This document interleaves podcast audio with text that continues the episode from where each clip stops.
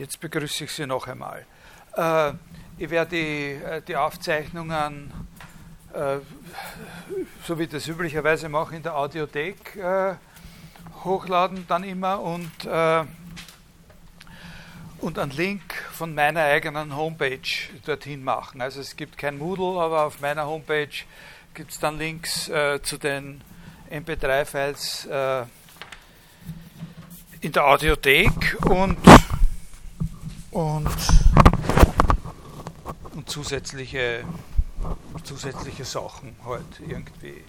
Äh, vielleicht von dem einen, äh, vielleicht ein bisschen so Skizzen oder, oder kleine Texte oder Literaturhinweise oder eventuell auch ein kleines bisschen Musik. Äh, Sie können die Vorlesung im Bachelorstudium in den, im Modul 9 verwenden. Der heißt, das ist der Wahlmodul Geist und Sprache, aber auch im Modul 10, der heißt Kunst, Kultur, Religion, obwohl das letztere sehr stark äh, thematisch werden wird. Sie können es auch verwenden im Masterstudium im Modul 1 Geist, Welt, Sprache oder im Modul 3 Dritter Unterpunkt, Sprachphilosophie, Hermeneutik, Logik. Die Lehrveranstaltung ist eine VO-L,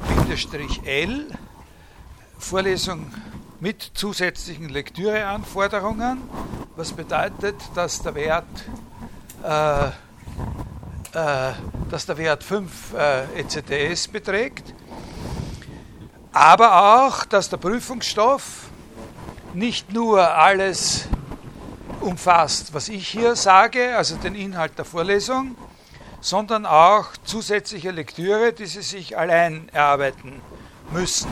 Das ist nicht allzu viel, was ich Ihnen da aufbrummen möchte. Es sind äh, circa die ersten circa 100 Seiten von Nelson Goodmans Languages of Art, Sprachen der Kunst. Da sage ich Ihnen aber noch, äh, was man eventuell übergehen kann von diesen 100 Seiten. Dann ist es ein Auszug aus Richard Wollheims äh, berühmten Buch äh, Art and its Objects, auf Deutsch Objekte der Kunst. Dann ein Stückchen aus der Logik des Sinns von Gilles Deleuze. Dann wahrscheinlich noch ein äh, nicht langer Text äh, von dem jungen Walter Benjamin und möglicherweise noch ein Stückel aus der Sprachtheorie von Karl Bühler. Äh, alle diese Texte mache ich Ihnen auf der Homepage dann als Scans zugänglich. Die müssen Sie sich nicht unbedingt selber besorgen, obwohl ich prinzipiell der Auffassung bin, dass es zu den Kompetenzen, die ein Studierender bei Abschluss seines Studiums beherrschen sollte, dazugehört, sich ein Buch zu kaufen, zu lesen und dann zu sagen, was drinnen steht. Äh, In den nächsten Tagen mache ich das. Wenn ich diese Aufzeichnung hochlade, dann äh, äh, schaue ich auch, dass ich die Scans, also den, die ersten drei habe ich schon, den Benjamin und den Bühler dauern vielleicht ein paar Tage länger oder so, ja, äh, bis sie das dort finden. Die Titel, die ich aus den Studienplänen vorgelesen habe, Kunst, Kultur, Sprache, Logik, die geben schon wirklich ganz gut die prinzipielle Ausrichtung dieser Vorlesung wieder, nämlich dass sie einen Überblick über ein doch sehr komplexes Problemgebiet geben soll, in dem sprachphilosophische, ästhetische, metaphysische, kulturphilosophische Aspekte wichtig sind. Aber es handelt sich da bei meiner Vorlesung nicht um eine Synthese von Ansätzen in diesen verschiedenen Bereichen, sondern eher so um einen Querschnitt durch diese Bereiche, geführt auf einer Ebene, äh, die eben eher selten eigentlich wahrgenommen wird und eben durch den Begriff des Ausdrucks äh, definiert werden kann. Ich werde sprechen über Fragen der logischen Semantik bei Frege, ebenso wie über ein paar ausgesuchte Textstellen bei Henri Matisse und Wassily Kandinsky äh, oder bei Spinoza und seinem äh, Interpreten Gilles Deleuze. Also das sind schon sehr verschiedene Sachen.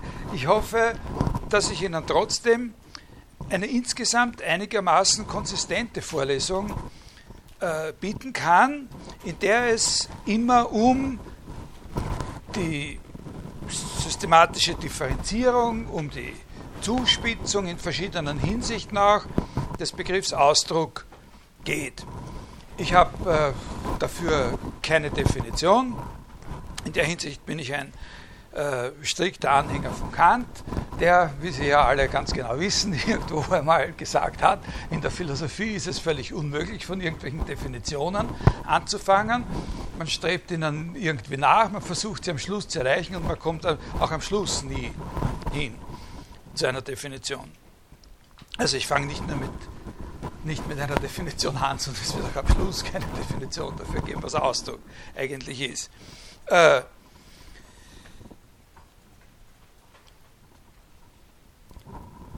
ich möchte Sie halt für Möglichkeiten des bewussten und kontrollierten Gebrauchs dieses Begriffs in der Philosophie ein bisschen sensibilisieren. So könnte man sagen. Und natürlich gibt es Autoren, und die habe ich ja auch ausgesucht, die unter ganz verschiedenen Gesichtspunkten sich jeweils um einen einzelnen solchen Aspekt oder um mehrere solche Aspekte äh, bemüht haben. Ich glaube nicht, dass wir auf jemanden treffen werden, der äh, äh, der auf diesem Gebiet das, was ich sowieso nicht kann, geschafft hat, also da sozusagen ein wirklich einheitliches, äh, zusammengefügtes Bild davon äh, zu entwickeln. Ich habe diese Vorlesung schon einmal gehalten. Also ich weiß, haben Sie vor fünf Jahren die Vorlesung schon gehört? Also zumindest am Anfang, zumindest am Anfang äh, ist sie recht gleich über einige über einige Zeit. Das war im Sommersemester 2009. Damals habe ich auch schon auf frühere äh, Arbeiten von mir selber zurückgegriffen. Das war im, im, Jahr davor eine Vorlesung zu dem Thema der Ausdruck des Gedankens, äh, Frege und Wittgenstein. Da ist es vor allem um den Begriff Ausdruck bei Frege gegangen, um die Schwierigkeiten, die Frege hat, den Begriff Ausdruck von dem Begriff Bezeichnung abzugrenzen. Äh, und um Wittgensteins äh, vor allem frühe Ansätze zu einer Symbol- oder Zeichentheorie, obwohl, wenn man wirklich nach dem Wort Ausdruck sucht, man die eigentlich spektakuläreren Sachen in seiner Spätphilosophie äh, finden, äh, finden wird.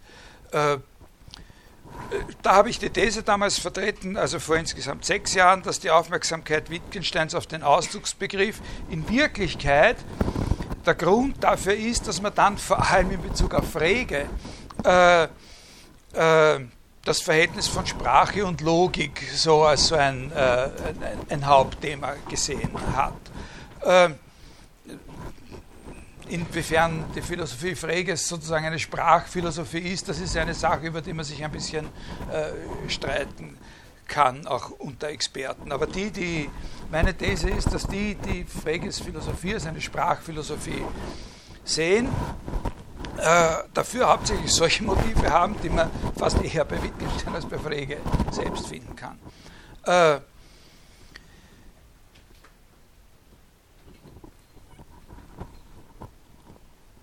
ich habe äh, in dieser Vorlesung damals auch, na, viel früher, 97, 98 habe ich mal eine Vorlesung gehalten mit dem Titel äh, Ausdruck und Objektivität. Äh, da habe ich über Wittgenstein damals nicht sehr viel gesagt, aber sehr viel mehr äh, über, über den künstlerischen Expressionismus. Da rede ich in dem Semester auch drüber. Äh, und im Wintersemester 2001-2 habe ich unter dem Titel Ausdruck und Abbild eine Vorlesung über den Maler Francis Bacon gehalten. Die können Sie im Netz finden, also im Text mit, äh, mit Bildern. Text ist immer ein bisschen besser als diese Tonfiles, nicht? weil da ist man da immer dann eine halbe Stunde oder Stunde, bis es über wird, hängt man da an den, an den Ding, beim Text, da blättert man um und äh, geht leichter oder blättert man drüber. Äh, da habe ich doch einiges gesagt zu dem Verhältnis von Ausdruck und, äh, und Repräsentation und da gibt es ausführliche Exkurse in dieser Vorlesung über Francis Bacon, über über Michel Foucault und, äh, und Gilles Deleuze. Äh, dann habe ich mehrere Deleuze-Vorlesungen ja auch schon gehalten in den letzten Jahren Jahrzehnten. Da, äh, da kommt das Thema auch immer wieder ein bisschen vor. Also heute, äh, heute fange ich mal an, nur so wie ich das eben auch das letzte Mal äh, gemacht habe, einfach so ins Blaue ein paar Sachen äh, äh, zu erzählen. Äh, so ein bisschen, die, was so verschiedene Perspektiven sind, unter denen der Begriff interessant ist. Äh, also nicht mit dem Streben nach Vollständigkeit verbunden, sondern nur äh, oder hauptsächlich ein bisschen, um klarzumachen, wie verschieden eben diese Perspektiven sind, unter denen man sich als Philosophin für den Begriff Ausdruck interessieren kann. Vielleicht reicht das ein kleines bisschen in die nächste Woche hinein oder so, aber wenn wir damit fertig sind, dann fange ich eben mit, dieser, mit diesem Schwerpunkt zu, zu Frege und Wittgenstein äh, ein bisschen, äh, fange ich mit dem an und dann äh, daran schließe ich etwas an, was eben genau mit diesem Text von Deleuze zu tun hat aus der Logik äh, des Sinns da geht es eben insgesamt bei diesem ganzen Komplex einschließlich Deleuze um die Begriffe Zeichen, um, um, um das Verhältnis des Begriffs Ausdrucks zu solchen Begriffen wie Zeichen, Bedeutung, Sinn äh, und, und so weiter. Bei Deleuze nimmt das dann auch die Form einer recht interessanten Interpretation der stoischen äh, Philosophie an. Das beziehen wir da vielleicht ein bisschen mit ein. Und dieselbe Konstellation von Begriffen werde ich dann in einem nächsten, also zweiten Teil, äh, ähm, noch einmal äh, zum Thema machen, nämlich einerseits betreffend die Malereiästhetik von Richard Wollheim, in der der Begriff Expressivität eine sehr große Rolle spielt, und das andere ist eben die Symboltheorie von Nelson Goodman. Das ist ein äh, Ansatz zur systematischen Erfassung von Dimensionen des Symbolischen oder von Dimensionen der Repräsentation, die sich nicht auf das Modell der Referenz, also einer einfachen Bezeichnungsbeziehung zurückführen lassen. Also das ist eine sehr theoretisch sehr anspruchsvolle, aber wirklich hochinteressante Sache. Ausdruck ist da wirklich ein Leitbegriff. Und das ist eine der, der wie soll man sagen, stringentesten Versuche äh, zu einem systematischen Verständnis von, von Ausdruck als einem theoretischen Begriff zu kommen.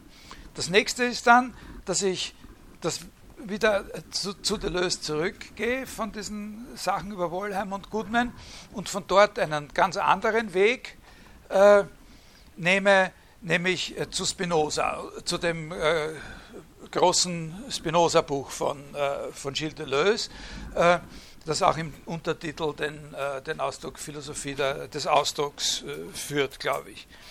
Äh, da geht es mir nicht nur einfach um ein Nachvollziehen und nicht nur äh, um die Stimmigkeit dieser Interpretation, sondern dass da drinnen ein, äh, sehr starke Motive zu finden sind äh, zur Abgrenzung der beiden Be Gegenbegriffe Ausdruck und Repräsentation, Expression und Repräsentation.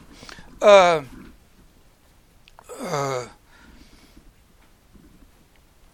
wie sich das Verhältnis zum Beispiel von Ausdruck und Wesen unter solchen Voraussetzungen gestaltet, umgestaltet. Die Bewegung, die davon ausgeht, nämlich die Lockerung des Verhältnisses von Ausdruck und Wesen, also dass das Ausdruck etwas ist, über das man auch reden kann, ohne dass einem im Hinterkopf immer die Phrase sitzt, jeder Ausdruck ist Ausdruck von einem Wesen. Äh, das bildet dann für mich den Übergang zu einer Auseinandersetzung mit dem künstlerischen Expressionismus. Die Frühgeschichte des Expressionismus ist etwas sehr, sehr Komplexes und insbesondere ist es ja sehr fraglich, ob diese Bezeichnung als solche nicht in die Irre führen kann, wenn man die künstlerischen Tendenzen verstehen möchte, die damit gemeint sind. Das ist auch in den verschiedenen Künsten eine verschiedene, jeweils ein bisschen verschiedene Geschichte. Ich werde auch etwas dazu sagen, wie der Name Expressionismus zum Namen dieser künstlerischen äh, Bewegung äh, geworden ist. Aber sofern äh, da überhaupt für mich eine Pointe drinnen ist, so liegt sie, lag sie darin, dass wir uns so etwas wie eine Emanzipation des Ausdrucks, nicht nur von dem Begriff, des, eine Verselbstständigung, ja, eine eigene Existenz, eine Autonomie des Begriffs Ausdruck, nicht nur gegenüber dem Wesen, sondern eben auch der Vorstellung von Regeln und Codes äh, denken sollen. Äh, wenn alles so läuft, wie ich es mir vorstelle, werde ich ein bisschen was eben zur Malerei und den Schriften, vielleicht auch Bildern von Matisse und Kandinsky ein bisschen was sagen, sondern vielleicht auch noch was extra zu Arnold Schönberg. Über den rede ich sowieso heute auch noch. Und dann gehen wir noch einmal zurück zu der Lösung, nehmen dort noch einen dritten äh, Wegweiser wahr. Äh, der betrifft dann den Zusammenhang von Ausdruck und Kreativität. Das hängt dann sehr stark zusammen mit seiner Interpretation der Philosophie von Henri Bergson.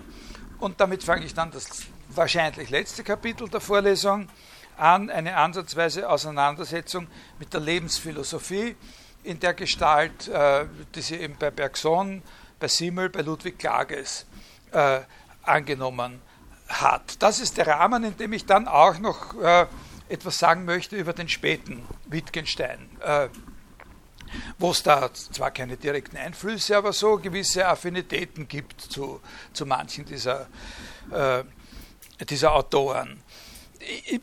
Ich, ich, habe da in diesen früheren Vorlesungen und in meinem bisherigen Denken über äh, diese Sache immer das, äh, das Gefühl gehabt, man sollte da auch noch was dazu sagen. Äh, zu, der, zu dem Gewicht oder der Rolle, die der Begriff Ausdruck in der Verhaltenstheorie, in der Verhaltensforschung spielt. Also bei Konrad Lorenz äh, zum Beispiel der Begriff der Ausdrucksbewegung bei Lorenz und Tinbergen und also in diesem Zusammenhang mit, äh, äh, mit Biologie und Zoologie äh, vor allem. Das weiß ich nicht, ob ich das unterbringen werde der Name Klages sagt, dass es da eben, also mit, mit Klages vor allem verbindet sich äh, eine Begriffsprägung, die sozusagen Lexikonwert hat. Das ist der Begriff Ausdruckspsychologie.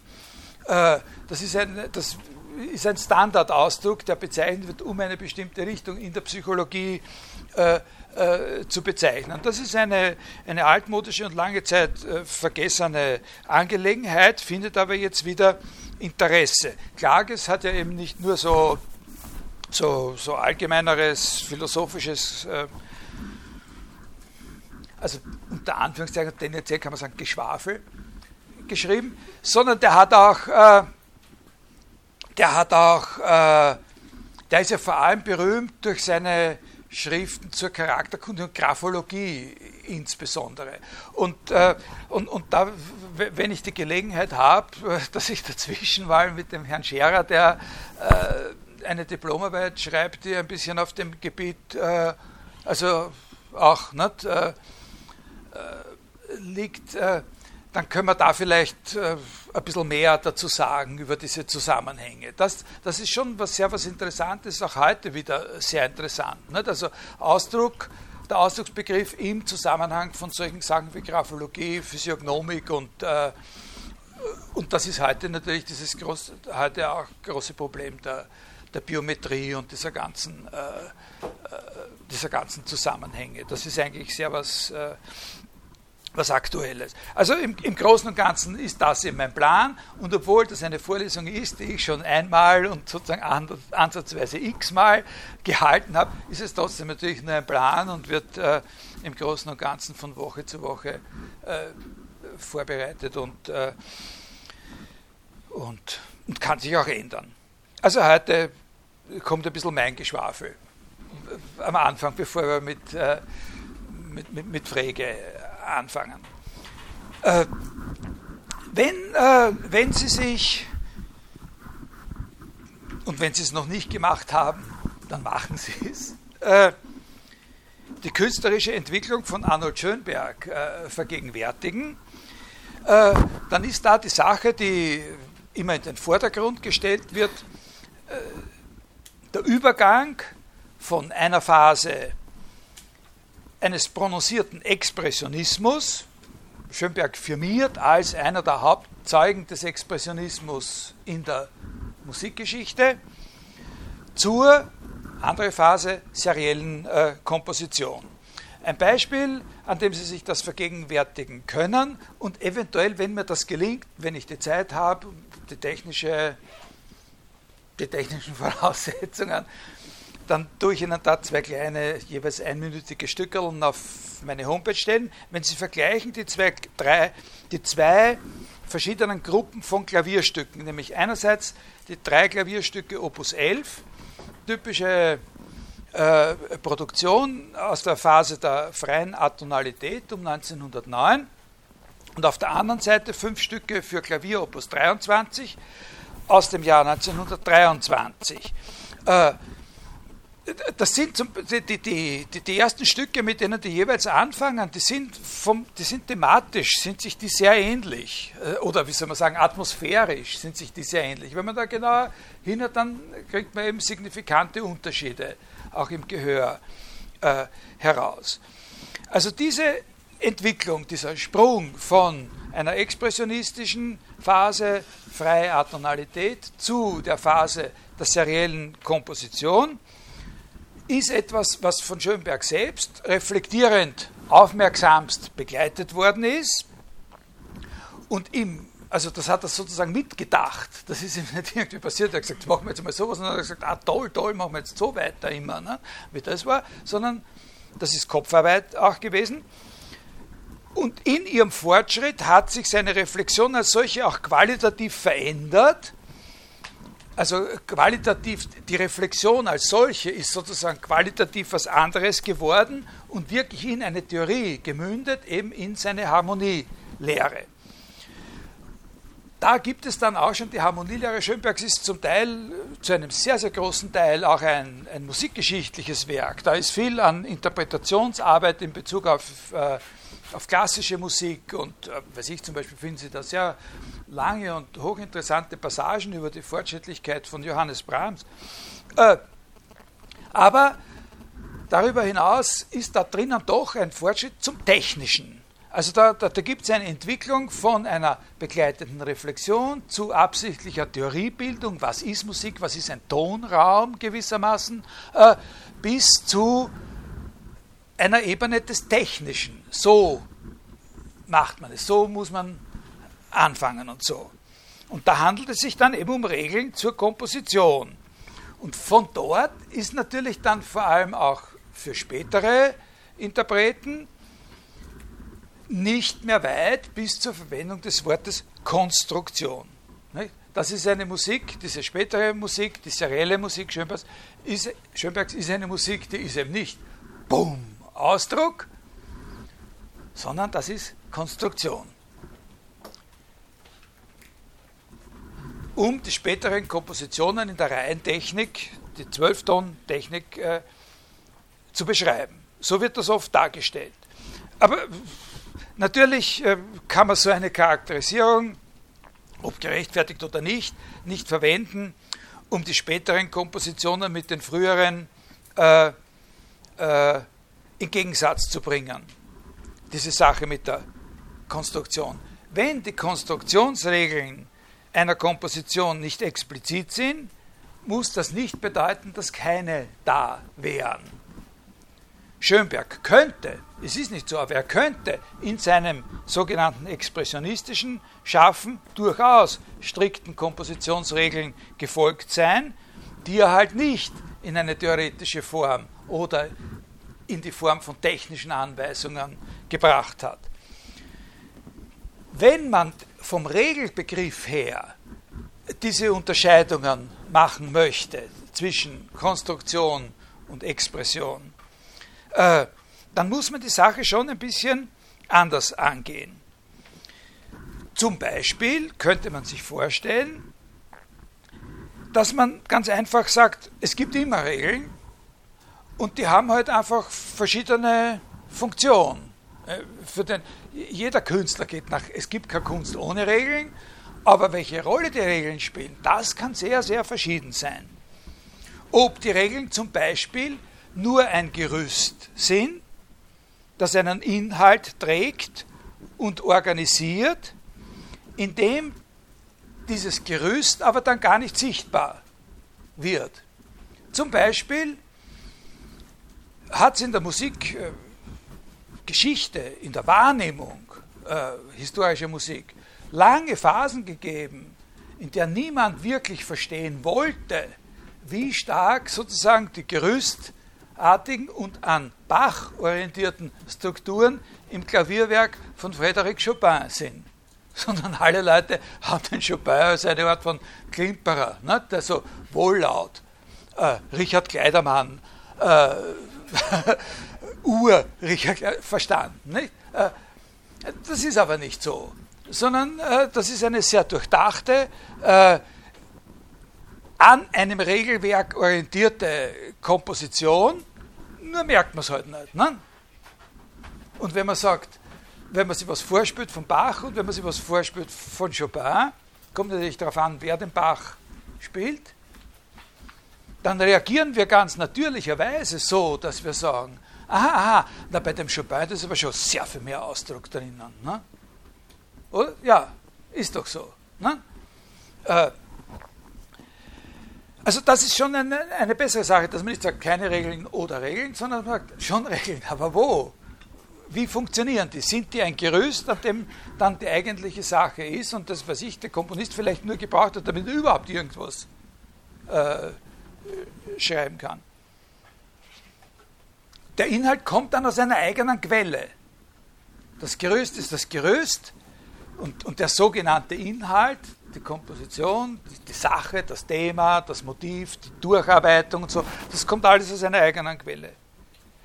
Oder, und das wäre die andere, eine ganz andere Sache, ob die Regeln selbst eine Dimension dieses Inhalts sind. Ob die Regeln selbst eine Dimension des Komponierten sind. Nicht nur eine Voraussetzung dafür, dass das Komponierte zusammenhält, sondern eine Dimension des Komponierten. Wenn man die Sache so sieht, dann legt sich äh, äh, ein Bild nahe, wo man zum Beispiel äh, sagen könnte, auf der einen Seite hat man den frühen Schönberg und eventuell Richard Wagner und äh, Gustav Mahler als ausdrucksorientierte Komponisten stehen und der späte Schönberg und Bach sind so quasi mehr konstruktiv orientierte äh, Komponisten, aber Regeln spielen überall eine Rolle. Also das ist zum Beispiel der Eindruck, diese Aufteilung, äh, früher Schönberg, Richard Wagner, äh, Gustav Mahler auf der einen Seite, Bach und der späte Schönberg auf der anderen Seite, das ist so ein bisschen der Eindruck, der eigentlich systematisch in der Schönberg-Darstellung von Thomas Mann äh, vermittelt wird. Äh, die Kompositionsregeln selbst als komponiertes gleichsam und nicht nur Gerüst.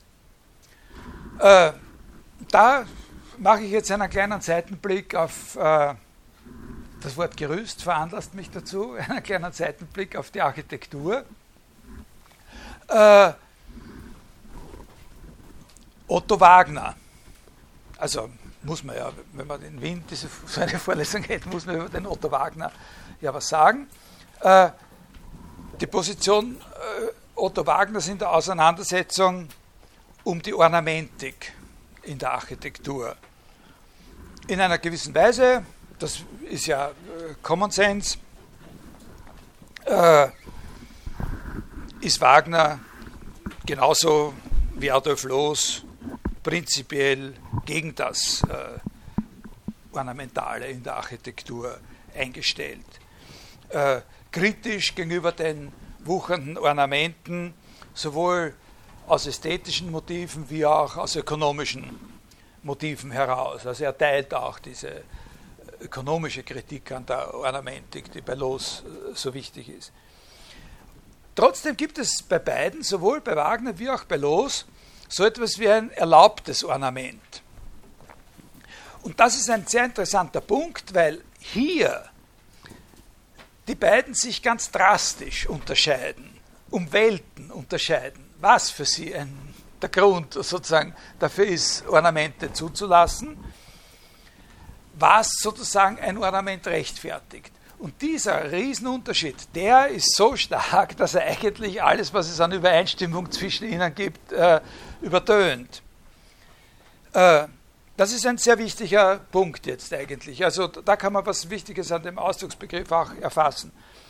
Während für Los an einem Gebrauchsobjekt, und das schließt auch die Architektur mit ein, nur ein solches Ornament erträglich ist, das sich entweder an dem Material von selbst gebildet hat, also die Maserung eines Steins oder eines Holzstücks, also nur entweder an dem Material selbst von selber aufscheint oder in der kulturgeschichtlichen Formung des Gegenstandes über lange Zeit unbewusst und gleichsam von selbst sich gebildet hat. Also das sind Ornamente, äh, was bringt er dafür? Was bringt er da für Beispiele? Da bringt er Beispiele von irgendwelchen Gebrauchsgegenständen, weiß ich, ich, ich, ich, ich weiß jetzt nicht hundertprozentig, aber ich glaube, er redet irgendwas von einem Löffel oder so, der in irgendeiner, in irgendeiner Kultur hat der Löffel, mit dem man das und das löffelt, immer schon dieses und jenes kleine Zeichen eingeritzt gehabt. Das ist, äh, kein Mensch stellt das in Frage, jeder, der in dieser Kultur lebt, würde, nehmen wir mal an, das ist der Honiglöffel oder das ist der Erdbeermarmeladenlöffel gewesen. Und jeder, der in dieser Kultur ist, würde, wenn er die Erdbeermarmelade mit einem Plastiklöffel essen soll, sagen, nein, das geht nicht. So, so das meint er. Der, der würde dann nicht sagen, der, wenn in der Kultur die Leute sagen, nein, mit sowas das zu essen, das ist nicht richtig.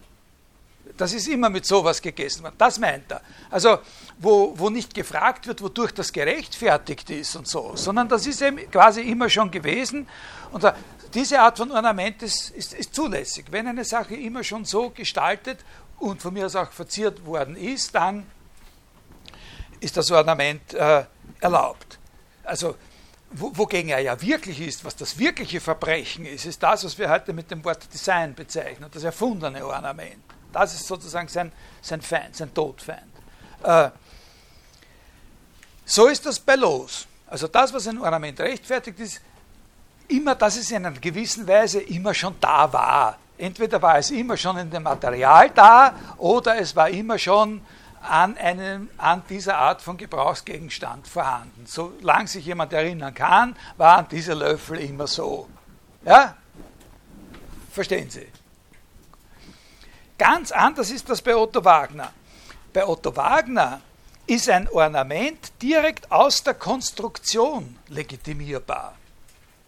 Und, und, und das heißt, wenn ich, eine, wenn ich eine neue Konstruktionsmöglichkeit erfinde, wenn ich eine technische Erfindung mache, wie sie jetzt im ganz großen Stil der Bau äh, mit Eisen- und Stahlträgern oder die neue Verwendung von Glas in der Architektur ab dem späten 19. Jahrhundert darstellt.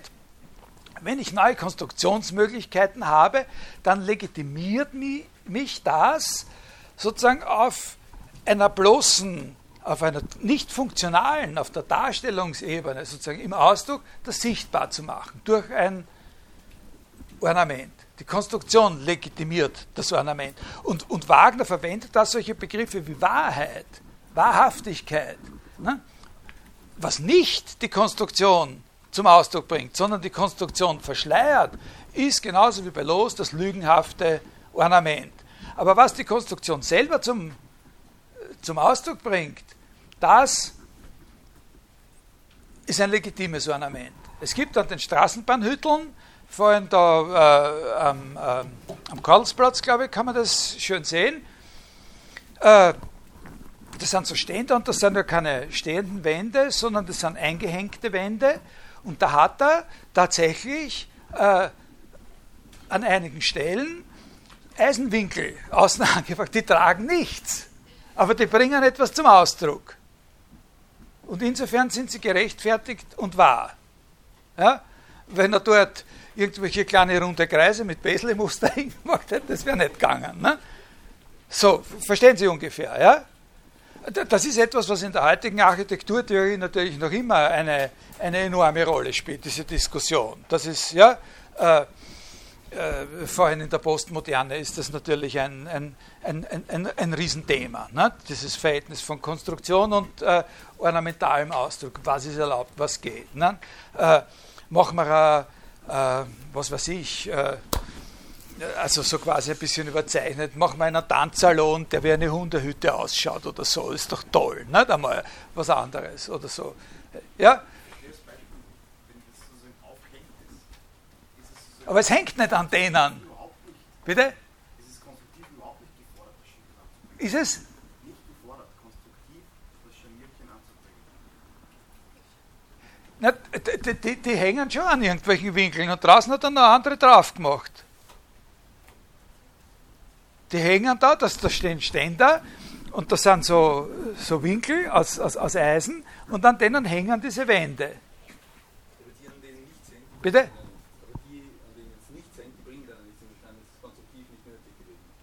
Natürlich, nein, aber es bringt was zum Ausdruck. Es lässt was sichtbar werden.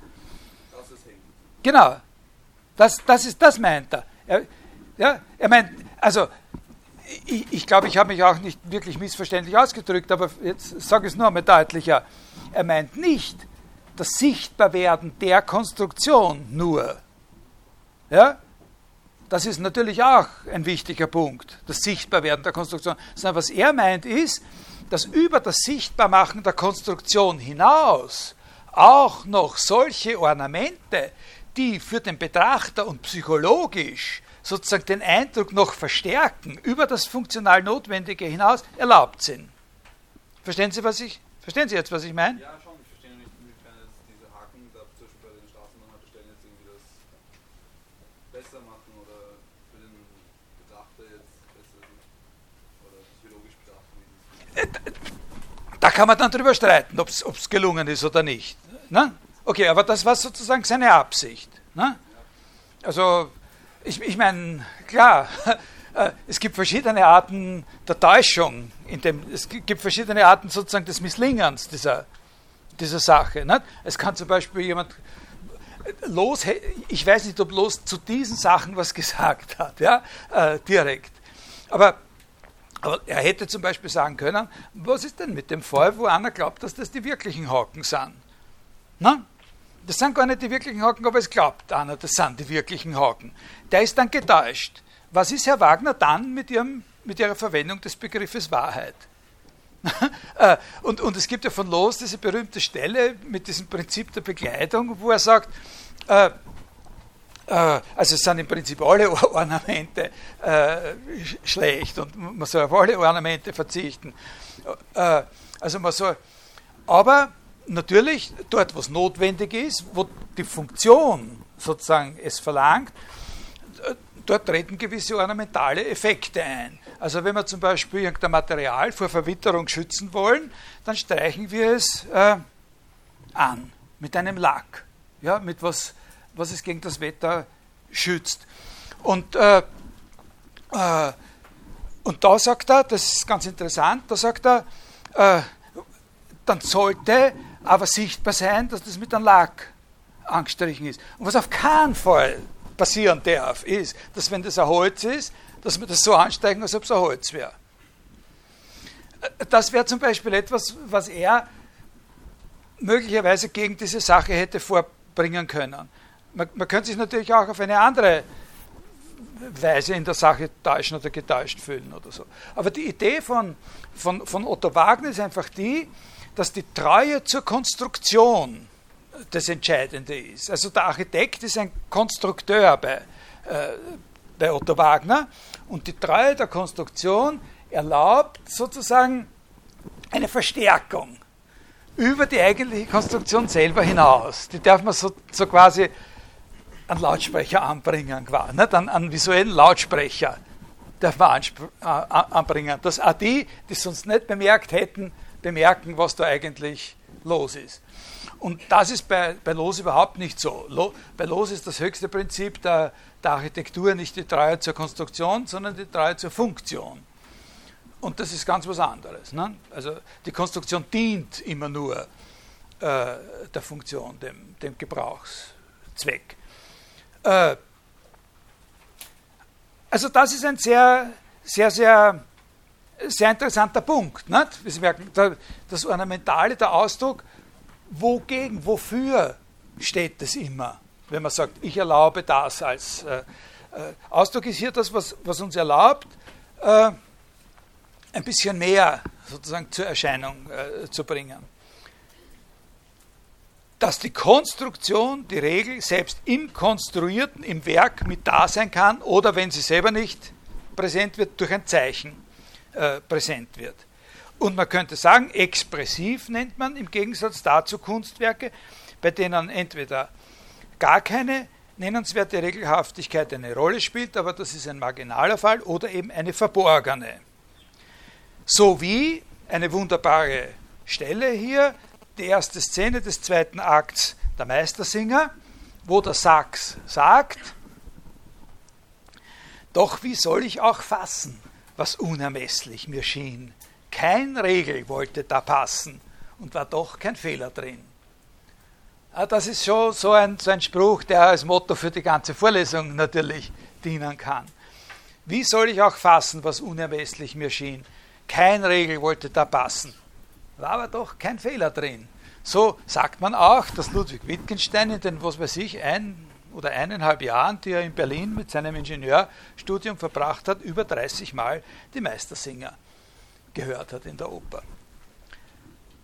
Wegen dieser Sache mit der Regel. Ne? Weil er da schon geahnt hat, dass er da mal was drüber schreiben muss.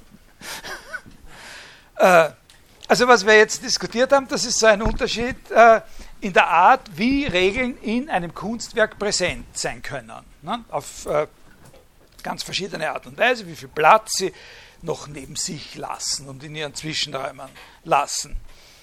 Jetzt wollen wir noch äh, einen anderen Unterschied betrachten, der den Status der Regeln betrifft, nämlich wenn wir einmal diese Zusammenstellung von Schönberg und Bach hernehmen. Also wie sie bei Thomas Mann, aber, aber sonst ja auch äh, äh, immer wieder entgegentritt.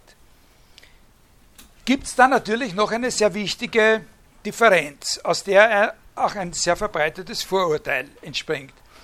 Manche Leute können nämlich ganz genau hören, dass die Kompositionsregeln und die grundlegenden harmonischen Strukturen bei Bach etwas Naturgegebenes Manche hören sogar, dass sie etwas Gottgegebenes sind, während sie bei Schönberg einfach nur erfunden sind. Gewissermaßen willkürlich konstruiert. Gegen die Natur, womöglich. Und genau darum ist diese Musik ja auch so schrecklich unangenehm zu hören. Was eben nicht Gott und Natur gegeben, sondern willkürlich erfunden ist. Und tatsächlich gibt es da ja auch einen Unterschied im Status der Regeln. Also es gibt etwas, was diesen seltsamen Ansichten ja in der Sache zugrunde liegt. Naturgegeben ist ein irreführendes Wort in Bezug auf Bach, natürlich. Universal wäre vielleicht besser, ist aber auch nicht wirklich gut. Das wohltemperierte Klavier schöpft harmonische Möglichkeiten aus, die an sich da zu sein scheinen, die aber natürlich nicht an sich oder Gott gegeben da sind. Aber die da zu sein scheinen in einer Weise, die nicht vom Komponisten selber äh, zu verantworten ist. Sie sind nicht von Natur aus da, aber in Bezug auf einen bestimmten historisch determinierten, vor allem technisch determinierten kulturellen Rahmen. Sie bilden für die Komposition eine Voraussetzung. Er entdeckt sie sozusagen als eine Voraussetzung für sein Komponieren innerhalb dieses Rahmens. Aber auch wenn er sie entdeckt hat, hat er sie als etwas relativ Unabhängiges entdeckt.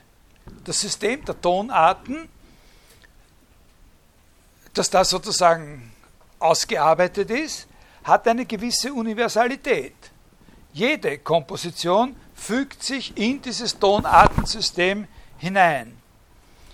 In, nimmt in diesem Gesamtsystem, man könnte auch sagen eine Grammatik ne, der Tonarten, nimmt in diesem Gesamtsystem einen individuellen, ganz bestimmten Möglichkeitsraum ein, aber insgesamt ist das eine universale Struktur, die unendlich vieles zulässt, aber auch manches ausschließt. Gewisse Dinge erzwingt. Wenn man einmal in einer Komposition so und so weit ist und das und das geschrieben hat, dann kann es nur so oder so oder so oder so in einer begrenzten Anzahl von Varianten aufhören. Bei Schönberg ist das wirklich anders. Nicht? Das ist bei Schönberg tatsächlich vollkommen anders. Da gibt es diese Univers in der Reihenkomposition gibt es diese universale harmonische Struktur nicht, in die jede Komposition eintreten würde und durch die die verschiedenen Kompositionen dann aufeinander bezogen wären. Sondern in der Reihentechnik, in der Zwölfton-Komposition, ist sozusagen jede Komposition ihr eigener Gesamtkosmos weil die Reihe sozusagen, sozusagen eine Gesamtgrammatik für dieses Werk festlegt, aus der man überhaupt nicht schließen kann über die Grammatik irgendeines anderen Werks. Mit jeder Komposition wird sozusagen ein eigener musikalischer Kosmos geschaffen. Das ist vielleicht auch wirklich der Grund dafür, dass so noch immer so relativ viele Leute ihr Unbehagen an dieser Musik damit ausdrücken, dass sie sagen, man könne sich nicht daran gewöhnen. Das ist aber auch nicht die Absicht dieser Musik, dass man sich an sie gewöhnen soll. Also in diesem Sinn ist da, in diesem Sinn der Partikularisierung, der Individualisierung der Regeln, die, die, die, Reihe, die Reihe legt ja etwas fest. Sie haben, er sagt, diese und jene Komposition, da habe ich diese Reihe zugrunde gelegt. Diese so und so viele Töne. Da gibt es jetzt natürlich tausenderlei Diskussionen, ob das wirklich zwölf Töne sein müssen oder eine geringere Anzahl von Tönen aus diesen zwölf Tönen äh, da ausreicht. Das legt etwas fest. Da ist noch immer irrsinnig viel Möglichkeiten und da ist noch immer irrsinnig viel, äh, unendlich viel Möglichkeiten bestehen da noch, äh, wie diese Komposition dann, dann sein wird. Aber irgendetwas ist festgelegt, aber es ist individuell festgelegt. Das ist dieses eine, eine Werk, das sozusagen seine ganze Harmonie, äh, seinen ganzen harmonischen Kosmos ausschöpft. Wenn man sich jetzt fragt, ob und wie wir im Hinblick auf diese Unterscheidungen den, den Begriff Ausdruck äh, genauer fassen könnten, dann haben wir offenbar äh, zwei Möglichkeiten, die in einem gewissen Gegensatz zueinander stehen. Wir könnten einerseits sagen, ein Werk ist umso expressiver, je weniger es in seiner tatsächlichen Präsenz, in seiner Gegenwärtigkeit durch die Regeln seiner Komposition bestimmt ist. Also da könnte man dann noch immer sagen, na gut, je weniger Regeln da sind, umso, umso expressiver. Also der Grenz, äh, Grenzfall ist dann das, was da in den äh, 50er, 60er Jahren als musikalische Aleatorik ne, äh, äh, präsent war, ausgewürfelt sozusagen. Äh, es gibt auch diese, diese, diese Sachen von John Cage, ne? also äh, wie fängt die Komposition an? Was ist das Vorgegebene? Ne? Also für den, für, den, für den sozusagen traditionellen Komponisten, den hat es ja natürlich nie wirklich gegeben, aber sozusagen so eine Art äh, imaginärer Bach, ist das Vorgegebene eben dieses Tonartensystem. Für den Reihenkomponisten wie Schönberg äh, ist es eben die Reihe. Die muss er sich selber ausdenken, aber dann ist die ein vorgegebenes. Und von John Cage gibt es so Bemerkungen, der sagt, na, wenn ich zum Komponieren anfange, dann nehme ich ein Blatt Papier. Äh, das ist eine von vielen Möglichkeiten, er da mit diesem I-Ging-Dings und, und, wirklich mit dem Würfeln. Aber es könnte zum Beispiel so funktionieren, dass man ein Blatt Papier nimmt äh, und auf dem, die Partitur aufschreiben und das heute das Licht und da schaue ich, wo da ein dunklerer Fleck ist und da mache ich einmal das erste Punkt hin und so. Und so und dann, ja, so. Äh, also das sind sozusagen Grenzbereiche. Ne? Das sind Grenzbereiche, wo man sagen kann, äh, was da entsteht, das kommt auf jeden Fall aus einer anderen Quelle. Was da dann da ist, kommt aus einer anderen Quelle, erkenntnistheoretisch sozusagen, oder, oder aus einer anderen Kreativ, aus einer anderen kreativen Ressource, ne? als Regelwissen. Natürlich, Erfahrung kann dann noch immer eine sehr, sehr große Rolle spielen. Man könnte die Sache aber auch anders äh, angehen und nicht auf so einem, ich habe ja von Anfang an immer gesagt, das ist kein, kein besonders vernünftiger Gesichtspunkt, sozusagen das Expressive nur als das Fehlen von Regeln zu betrachten. Interessanter ist, es zu betrachten auf einer, auf einer Skala, wo die Art des Umgangs mit den Regeln variiert. Äh, so könnte man sagen, expressiv nennen wir ein Werk mit umso mehr Recht, je stärker die Regeln seiner Komposition oder Konstruktion nur in ihm selbst zu finden sind und in ihm selbst ihren Ursprung haben. Das ist eine vernünftigere, meines Erachtens, eine vernünftigere Zugangsweise, dass man sagt, ein Werk ist expressiv in dem Maß, in dem es die Regeln seines Aufbaus, seiner Gestaltung sozusagen in sich selbst hat. Das verbindet den Begriff des Express und, und nicht sozusagen von woanders her entlehnt. Nicht nur einem vorgegebenen Kanon folgt. Das bindet den Begriff des Expressiven oder des Ausdrucks stark zusammen mit dem Begriff der Autonomie ne? des Werks. Und ist ja auch so, dass in der Musikästhetik Adornos äh, Schönberg hauptsächlich auch natürlich unter diesem, unter diesem Gesichtspunkt der Autonomie des Kunstwerks diskutiert wird. In dem Zusammenhang auch zu sehen, dass Adorno äh, Stravinsky als reaktionär sieht, weil er Volksmusik. naja, äh, äh, naja, wenn man das weit nimmt, schon, ja, bis zu einem gewissen Grad. Aber ich meine, äh, es gibt nicht dieselbe Art, also persönlich glaube ich eher, dass sozusagen seine Stellung zu Stravinsky oder, oder, oder, das, was er kritisches über Stravinsky sagt, nicht so sehr ein Urteil über verschiedene einzelne Sachen, sondern über seine Entwicklung ist. Also dass Stravinsky so quasi eine, eine Rückentwicklung genommen hätte. Ich wüsste zum Beispiel nicht, dass es von Adorno irgendwelche kritische Bemerkungen derselben Art über Bartok gäbe. Glaube ich aber nicht. Ja?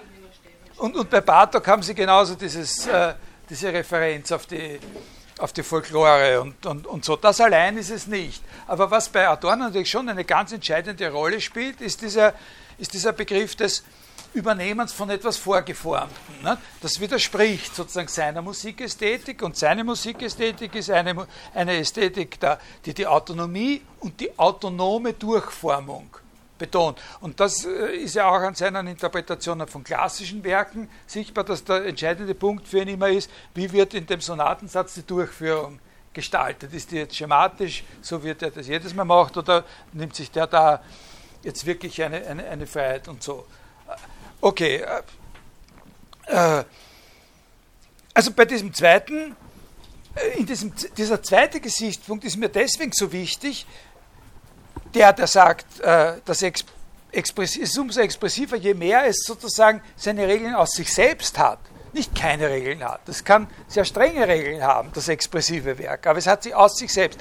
Das Wichtige ist, dass unter diesem Gesichtspunkt das Expressive und das Konstruktive keine Gegensätze sein müssen. Dass, der, äh, dass, dass die expressionistische, die expressive Kunst eine sehr stark konstruierte Kunst sein kann. Äh, die allerdings dann definiert ist durch ihre Entgegensetzung gegen vorgegebene kanonische Regeln oder, oder Regelwerke. Daher auch zum Beispiel meines Erachtens äh, nur so verständlich, dass, äh, dass so jemand wie, wie Kandinsky, aber bis zu einem hohen Grad kann man da auch Paul Klee mit einbeziehen, Künstler, die dem Expressionismus sehr nahe stehen oder wesentliche Beiträge zum Expressionismus geleitet haben, sehr, sehr stark reflektierende, theoretisierende Künstler sind. Dass die darüber nachgedacht haben, äh, was weiß ich, wie Beklecht zum Beispiel, was eine Linie ist, was eine Linie alles kann, was eine Linie an Unerhörtem sein kann und bieten kann. Äh, also buchstäblich das magerste Ding, das uns in der, äh, in der bildenden Kunst zur Verfügung steht. Äh, äh, das widerspricht nicht äh, sozusagen äh, seinem Insistieren darauf, dass es um den Ausdruck, um die Expression äh, geht. Also diese zwei Sichtweisen wollen wir nicht das jetzt da wirklich zu einer Entscheidung führen. Äh, ich glaube halt, dass die zweite, die mit diesem Autonomie, die diesen Autonomiegesichtspunkt betont, vor allem in Bezug auf die, auf die Malerei, auf den Expressionismus in der Malerei viel fruchtbarer äh, angewendet werden kann als, äh, als die erste. Und, und, dass man sich da lang, dass, dass man sich da, natürlich gibt es da viele viele irritierende Entwicklungen, die uns auch im Nachhinein den Blick schwer machen auf diese Sachen. Zum Beispiel so, so Versuche in den, in, den, in den 70er, 80er Jahren, diese Bewegung der neuen Wilden, dann mit dem, äh, mit dem Expressionismus äh, des frühen 20. Jahrhunderts wieder in Verbindung zu bringen. Da bringt man äh, Sachen durcheinander. Äh, wichtig an dem ersten Gesichtspunkt, der sagt, umso expressiver, je weniger Regeln. Wichtig an diesem ersten Gesichtspunkt ist allerdings, dass er uns darauf aufmerksam macht, also dass er uns sozusagen auf eine Art von erkenntnistheoretischen Problem aufmerksam macht, nämlich dass, wenn das Werk äh, sozusagen ohne Berufung auf Regeln entsteht und verstanden werden will, dass man sich dann die Frage beantworten muss, was ist hier eigentlich die kreative bzw. die interpretationsermöglichende Ressource? Was ist dann die Quelle der Kreativität? Das ist ein sehr, äh, äh, sehr wichtiger Gesichtspunkt. Wenn die Expressivität negativ durch das Zurücktreten des Regelhaften erklärt wird, ist man ja darauf verpflichtet zu sagen, wo kommt jetzt die Substanz der Sache eigentlich her, wenn nicht aus einem angebbaren Verfahren? Was ist das, was das entstehen lässt? Was ist das, was dieses Ding hier groß macht, im Unterschied zu dem mickrigen dort hinten im Winkel? Äh, was ist es, was uns davor erschauern lässt oder wie diese ganzen, so, ne, diese Reaktionen. Das hier, äh, sagt der Großvater im Museum zum kleinen Heinz Rüdiger, ist ein toll gemachtes Bild. Siehst du das? Wie der das, da hat er das ganz klein und so. Das kannst du noch nicht, aber wenn du fleißig bist.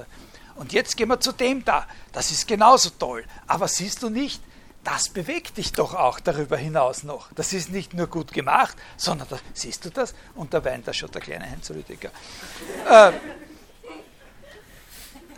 also, aber das ist die Frage, nicht, die dann beantwortet werden muss. Wo, was ist sozusagen da verantwortlich für die Konsistenz, für die Substanz, für den Eindruck, für die Massivität, ne, sozusagen, für die Haltbarkeit des Werks? Nicht?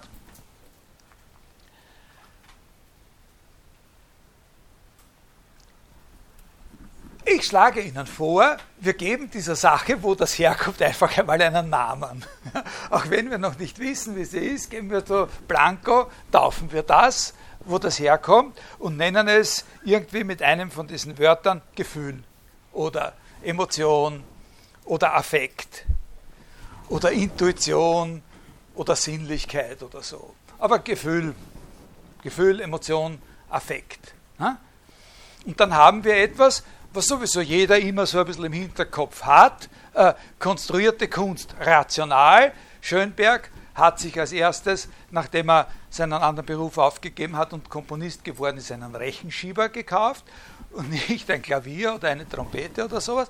Und auf der anderen Seite expressive Kunst, das ist emotional, das trifft uns direkt. Wenn wir das sehen, sind wir berührt. Nicht? Und nachdem ich da rausgegangen bin, war ich ein anderer, als wie ich reingegangen bin. So, ne? Gefühl. Sowohl als Quelle dessen, was da entstanden ist, wie auch als sozusagen die Dimension, in der die adäquate Auseinandersetzung äh, mit dem Werk zu erfolgen hat. Das ist, das ist zu im Unterschied zu allem anderen, was ich bisher gesagt habe, das erste Mal sozusagen ein Ansatz, dem, was in dem Wort Ausdruck gemeint ist, auch inhaltlich nachzufragen. Inhaltlich ein bisschen nachzufragen. Wir haben bis jetzt nur von, einem, von Gegensätzen gesprochen, ne? die zwischen Ausdruck und äh, Regel und so weiter. Gegensätzen, wie sie halt im Kunst Blabla eine Rolle spielen. Ne? Nachgefragt. Aber jetzt, wenn man das mit dem Gefühl sagt, dann sagt man etwas zu dem, was der Inhalt, die Substanz, was das ist, was hinter allem stehen soll, angeblich, nicht? was mit Ausdruck zu tun hat. Natürlich kann man das jetzt in sehr verschiedenen Richtungen differenzieren. Zwei Varianten von vielen möglichen Varianten. Die eine geht in die Richtung, dass einfach der Ausdruck das Gefühl ist. Der Affekt, die Emotion. Was das Kunstwerk ausmacht, wovon das Gerüst der Regeln, sofern überhaupt welche da sind, erfüllt wird, also was sozusagen der Inhalt ist, der in diesem Gerüst hängt, das ist Affekt, Gefühl, Emotion. Das muss nicht unbedingt heißen Emotion, Affekt, Gefühl der Künstlerin, sondern Emotion, Affekt, Gefühl als solches. Da, wir werden dann noch einige Beispiele, bei, vor allem bei Nelson Goodman und dann bei und, und, teilweise auch bei Richard Wollheim diskutieren, wo solche, solche Ausdrücke ein bisschen auseinandergeglaubt und analysiert werden. Äh, so wie wenn man sagt, da in dem Bild, da ist eine unendlich tiefe Trauer. Das muss nicht heißen, äh, ich empfinde eine unendlich tiefe Trauer, wenn ich vor dem Bild stehe, sondern ich kann sehr glücklich, frohgemut sein, dass ich endlich das Bild gefunden habe, in dem eine unendlich tiefe Trauer, weil ich gewettet habe, 1000 Dollar, dass es sowas gibt. Die unendlich tiefe Trauer muss auch nicht bei der Künstlerin irgendwie eingetreten gewesen sein. Die kann auch fröhlich und munter gewesen sein, bis das Bild gemalt hat. In dem Bild ist eine unendlich tiefe Traurigkeit. Und wenn man sich darauf einstellt, dann kann man in sich selber gewisse dieser Traurigkeit korrespondierende oder entsprechende Gefühle erzeugen oder kultivieren. Diese entsprechenden Gefühle müssen selber auch nicht wieder Gefühle der Traurigkeit sein. Man kann es erkennen, man kann eine entsprechende emotionale Einstellung dazu kultivieren und dann ist man in einem Rapport, in einer Beziehung zu diesem Kunstwerk. Und aus solchen Beziehungen zu einem Kunstwerk, zu einem Gemälde zum Beispiel, können selber wieder Kunstwerke entstehen. Andere Gemälde, literarische Kunstwerke. Ja, ist das verständlich? Diese objektivistische sozusagen, das, der Ausdruck selbst ist das Gefühl. Sie wollen wissen, was Horror ist? Wollen Sie wirklich wissen, was Horror ist? Schauen Sie sich die Medusa von Caravaggio an. Ne? Oder wenn Sie einen anderen Gusto haben, schauen Sie sich den Film From Dusk Till Dawn von Quentin Tarantino an. Nicht? so sagt man, dann, dann wissen Sie das. das. das. das. muss nicht bedeuten, dass Sie dann selber Angst haben oder dass Sie selber erstarren, wenn Sie das Medusenhaupt Haupt sehen oder sowas. Ne?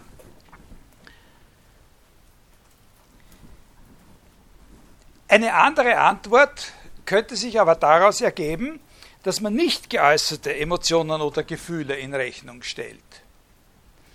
Was ist mit, es gibt doch auch Gefühle oder Emotionen, die nicht geäußert werden. Das ist uns doch vertraut, ne? dass es Gefühle oder Emotionen gibt, die nicht geäußert werden, die, wie wir sagen, nicht zum Ausdruck kommen. Wir sagen hin und wieder mal, wenn der Depp seine Empörung nicht heruntergeschluckt hätte damals, dann hätten wir ja gesehen, was sein Problem ist und hätten ihm geholfen.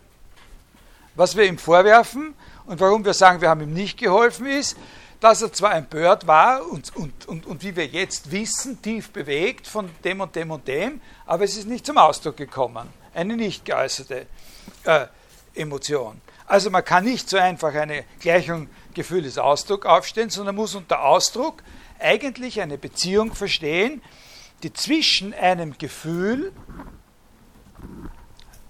wir sind jetzt natürlich immer auf, auf, auf einer von vielen möglichen Straßen, ja, dass man nicht die Orientierung verlieren. Nicht? Wir reden über diese Gefühlsseite des Ausdrucks jetzt. Nur. Und wir haben vorher eine ganz andere Seite gehabt, diese Autonomieüberlegung, nicht? die eine mehr formalistische äh, war. Also, unter Ausdruck eine Beziehung verstehen, die zwischen einem Gefühl und einem in bestimmter Weise qualifizierten Objekt oder Ereignis oder etwas von der Sorte besteht, wo, wie wir sagen, das Gefühl eben zum Ausdruck kommt. Also eine Beziehung zwischen einem Gefühl und irgendetwas anderem, was einen quasi objektiven Status hat, in dem das Gefühl zum Ausdruck kommt. Das sind also zwar zwei verschiedene Antworten. Die eine, die sagt, das Gefühl ist der Ausdruck, der Ausdruck ist das Gefühl. Und die andere, die sagt, Ausdruck ist eine Beziehung zwischen einem Gefühl und noch etwas. Aber in einer entscheidenden Hinsicht äh, stimmen sie eben äh, überein, weil auch die Deutung als Beziehung eine inhaltliche Deutung ist.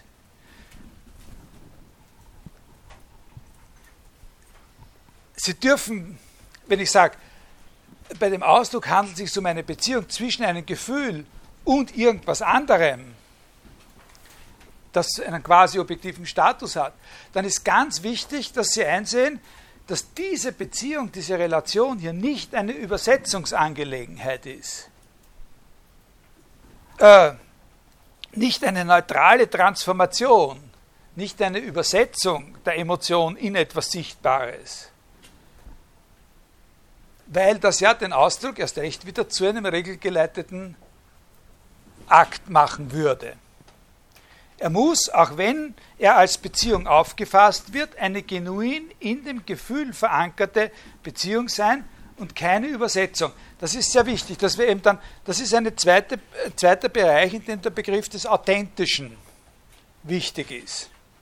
Also wenn wir den Ausdruck sozusagen als Gefühlsausdruck verstehen und sagen, da handelt es sich immer um eine Beziehung, dann muss das aber oder soll das, damit wir es als Ausdruck, als expressiv begreifen, etwas sein, was nicht einfach eine Übersetzung anhand irgendeines Schemas ist, sondern es muss etwas sein, was äh, von dem Gefühl selber oder von dem Haber oder der Haberin des Gefühls sozusagen gesteuert ist.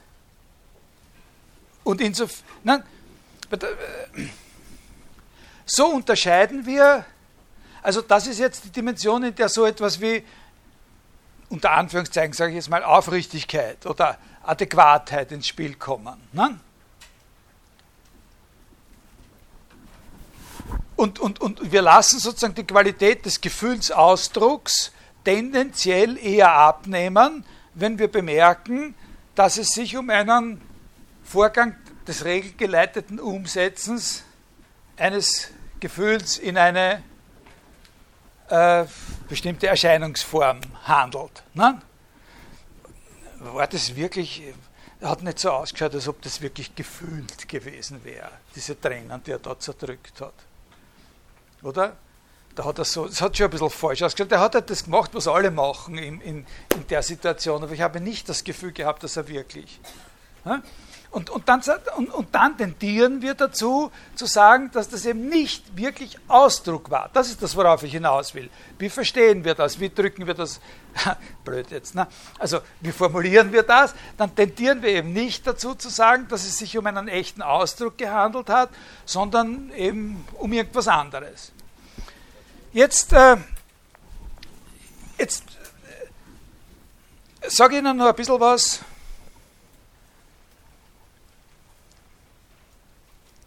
sage Ihnen noch ein bisschen was äh, zu ein paar Begriffen. Ich kürze jetzt ein bisschen was ab, aber ich möchte Ihnen jetzt noch paar, was sagen zu ein paar Begriffen, die in diesem Zusammenhang hilfreich sind. Also wenn irgendwo ein Gefühl ist, eine Emotion, eine sogenannte innere Einstellung oder sowas, und dann eine Manifestation, die so quasi ein Kandidat dafür ist, Ausdruck zu sein von diesem Gefühl. Und dann habe ich Ihnen ja gerade gesagt, also wenn das sozusagen vorgestanzt ist, wie das zustande kommt und so, dann äh, Schauspieler müssen das natürlich beherrschen. Ne? Schauspieler müssen genau solche Übersetzungsstrategien beherrschen. Der muss wissen, was man macht, wenn man eine bestimmte Art von äh, haben Sie einmal gelesen? Ich habe da unlängst dann so einen Artikel gelesen in einer Zeitung, wo ein bisschen über die Regiearbeit äh, bei Breaking Bad äh, äh, gesprochen worden ist. Also wo dieser Hauptdarsteller, der da den, den, den, den Walter White, äh, White spielt, äh, doch sehr, sehr stark auch in der, in, in der Gestaltung, also als Regisseur, als Drehbuchautor und überhaupt in der Gestaltung nicht nur seiner Rolle, sondern vieler ganzer Episoden von dieser Serie tätig war. Und, und, und da habe ich so ein Interview gelesen mit dem mit dem Gilligan, mit dem äh, Produzenten der Sache, wo der beschreibt, wie die so vorgegangen sind. Die haben einen Tag lang mit dem Hauptdarsteller darüber diskutiert, wie er grinsen muss in einem ganz bestimmten Moment, damit das sozusagen passt zu dem, was er da jetzt an inneren Spannungen repräsentieren soll. Ne? Also die haben, es gibt ein Zeichensystem, wie man es macht und so, und dann, wenn man immer feiner und feiner werden wird, dann wird es immer konstruktiver und konstruktiver. Ne? Das ist Schwerarbeit. Und wenn man sieht, merkt man davon natürlich nichts. Ne? Dann sagt man, ah, der, ist, der hat eine interessante Mimik, sagt man halt. Der schaut aus wie der Durchschnittskasperl, der Mann, aber der kann letztlich irrsinnig viel mit seinem Gesicht. Nicht komisch, dass er in den anderen Serien, wo er vorher gespielt hat, nicht so viel können hat mit seinem Gesicht. Aber die Arbeit nicht, an der das ist die Arbeit an der Sache. Ne? Okay, also da würde ich Ihnen jetzt ein paar, ein, paar, Begriffe noch präsentieren, kurz in diesen äh, zehn Minuten, dass Sie auf ein paar äh, Begriffe aufmerksam machen, die da noch eine Rolle spielen. Äh,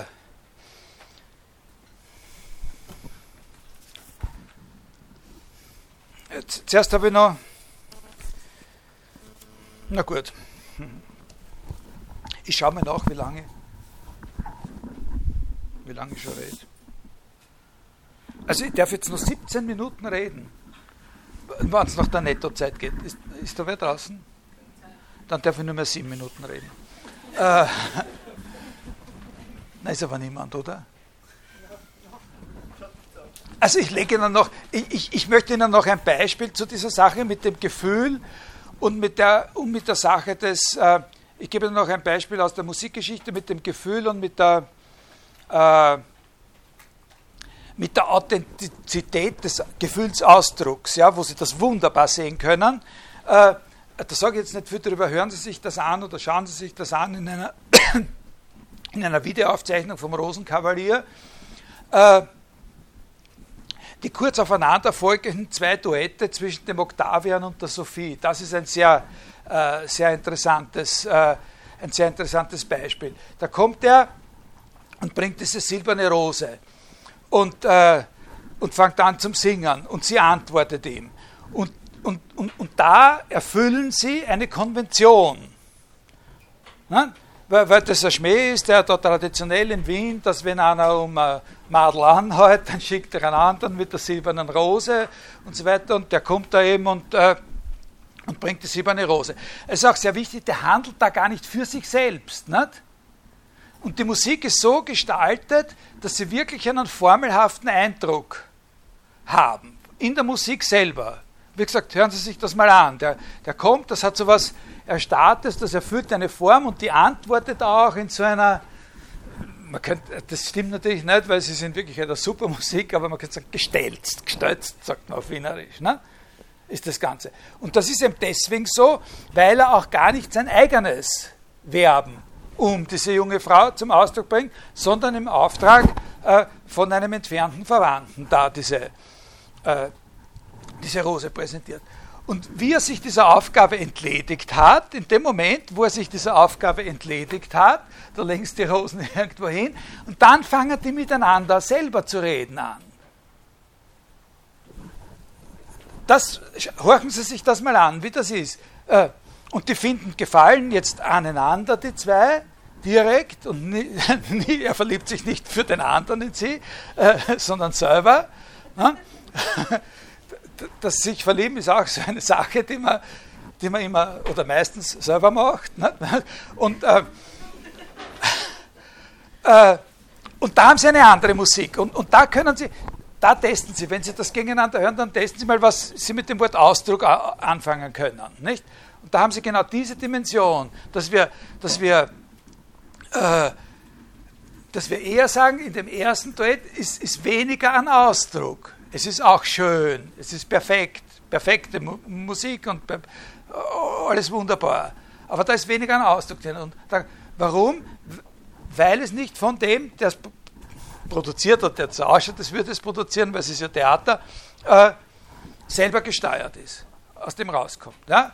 Das ist, ein, äh, das ist sozusagen ein Beispiel zu diesem Gesamtkomplex hier. Aber eine sehr, sehr wichtige, sehr, sehr wichtige Begriffe in diesem Zusammenhang, äh, die äh, uns zeigen können, was wir mit einem authentischen Ausdruck eines Gefühls meinen, sind solche Begriffe wie das Zeichen, äh, und die Folge. Äh, das sind eben diese signifikant verschiedenen Situationen, wo wir erste Situation äh, jemanden konfrontiert sind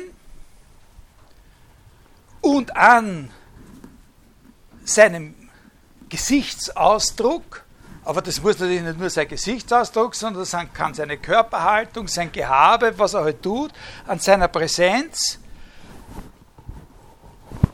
seinem Gefühl, seiner Emotion konfrontiert sind.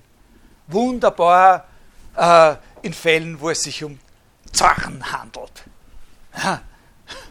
Also wenn an einer eine Cola über den Smoking schüttet und wie sich dann das Gesicht verzerrt, ja, dann kann er erkennen, dass wir nicht einverstanden sind.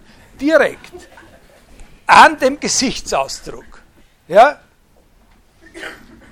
Und davon unterscheiden wir jetzt zwei Arten von Fällen, die miteinander was zu tun haben können, aber prinzipiell voneinander unterschieden werden sollten, nämlich die, wo wir auch einen Zugang zu der Emotion oder zu dem Gefühl des oder der anderen haben, aber nicht in einem direkten Ausdruck, sondern von einem Zeichen her, wo wir ein Anzeichen dafür haben. Ja? Also in ihm selber ist gar nichts, aber wir haben ein Zeichen für seine innere Einstellung.